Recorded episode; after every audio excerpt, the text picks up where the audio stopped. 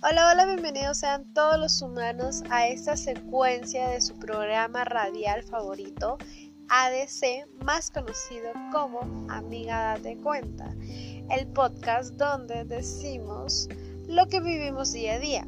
Yo soy Adriana.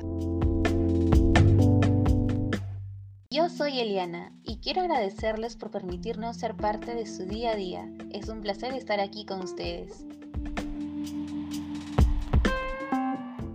Te cuento Eliana y a todos los evidentes que el día de hoy nos están escuchando que hoy vamos a tener un tema bastante peculiar porque hablaremos sobre la violencia y el acoso.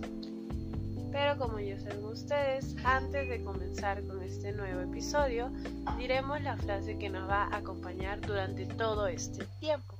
Y es, mi cuerpo no quiere tu opinión.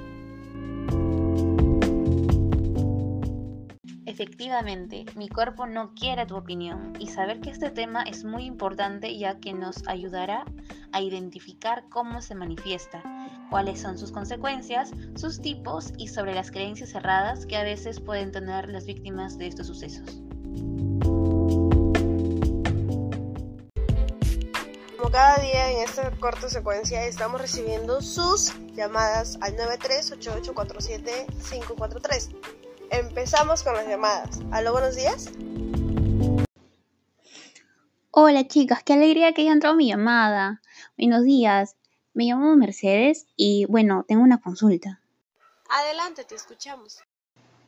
Sí, bueno, miren, yo quisiera saber cómo se puede diferenciar a la violencia y el acoso.